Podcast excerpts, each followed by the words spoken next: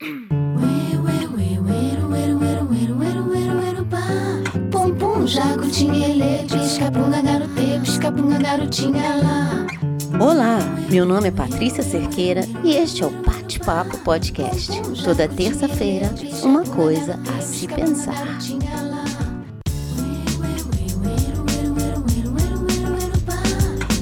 Jacutinha, ele, pisca-punga, garotê, pisca-punga, garotinha lá. Hoje eu vou falar sobre algo que muitas vezes me incomoda. E sabe o que? Quando eu te falar, você não vai entender, mas eu vou explicar. É o famoso pensamento positivo. Sabe aquelas horas mais duras? Nessas horas, não me venha com pensamento positivo. Quando coisas difíceis acontecem, é preciso sentir. Antes de falar que o que te faz sofrer não é tão ruim assim. Eu sempre quis puxar as pessoas desse poço sem fundo que a gente cai às vezes e fazer com que o mais rápido pudessem sair de lá. E a minha primeira reação era o consolo de que poderia ter sido ainda pior. Mas isso não serve de consolo quando sofremos profundamente. Isso não nos acolhe. É preciso acolher primeiro com um abraço bem apertado. É preciso compreender o sofrimento primeiro para poder pensar positivamente sobre uma situação difícil.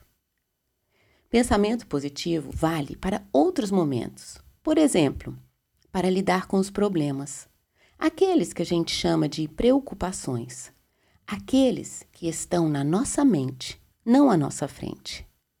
Problemas que alimentamos e fazemos crescer com a força do pensamento negativo.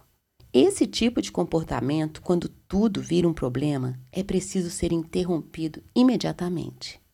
Não dê asas para ele te levar. Quando aparecer o pensamento do tipo: você não vai dar conta, isso não vai dar certo. Ah, não, é difícil demais.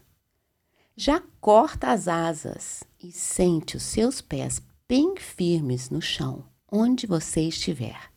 Porque é somente de onde a gente está que a gente chega onde a gente quer. Não há outro caminho. E posso te dizer, não existe caminho fácil para nenhuma linha de chegada. Não existe uma vida sem dificuldades. Ok, pode até existir, mas é para bem poucos. Dificuldade pode ser física, emocional, financeira, profissional, pessoal.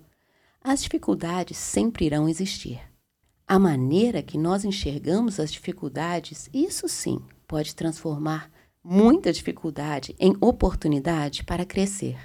O que nos ajuda a pensar negativamente sobre o futuro, o presente e até o passado, levando em conta que o pensamento negativo é capaz de destruir qualquer sonho em segundos. Ele entra como um terremoto que nos desestabiliza, e se a gente deixar com que ele tome conta, não há como construir nada na nossa vida. Tudo, uma hora, desmorona. Permanecer no problema aumenta o problema e não tem nada para acrescentar.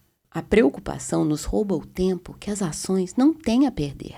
Ela nos imobiliza e nos impede de encontrar soluções. A mente que pensa, sente, enquanto os pensamentos que nos machucam permanecem, dói. E eu não sei por que muitas vezes nos agarramos a eles, sendo que isso só agrava a dor. Imprevistos são previstos e na hora que um copo de vidro espatifa no chão e a gente cata os cacos com a mão, no momento você percebe que tem um caco fincado no seu dedo. O que, que você faz? Você o tira dali imediatamente. Ninguém continuaria segurando com as mãos cerradas no lugar de tirar dali o que lhe causa dor. E por que não tratar o pensamento que nos machuca como um caco de vidro que precisa ser removido? E é isso o tempo inteiro com o pensamento, com o que a gente tem na nossa cabeça. Aonde está o seu pensamento? A maneira como você enfrenta uma situação é mais importante do que a situação em si. Tem coisas que eu gostaria de ter aprendido antes, essa é uma delas. Mas nem por isso tem menos valor agora.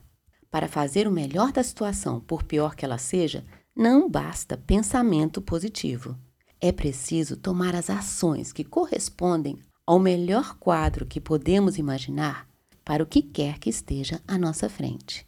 Problemas não desaparecem da noite para o dia, mas a maneira como você os trata pode mudar tudo, de um instante para o outro.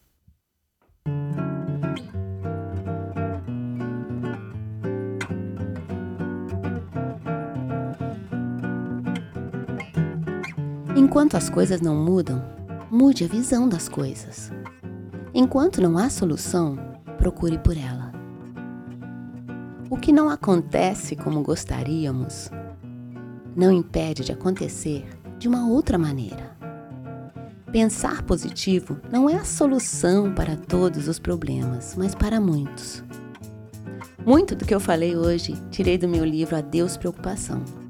Eu deixo aqui o link para quem se interessar pelo assunto. E antes de desejar uma ótima semana, vamos combinar uma coisa? Não perca seu precioso tempo de vida com preocupações.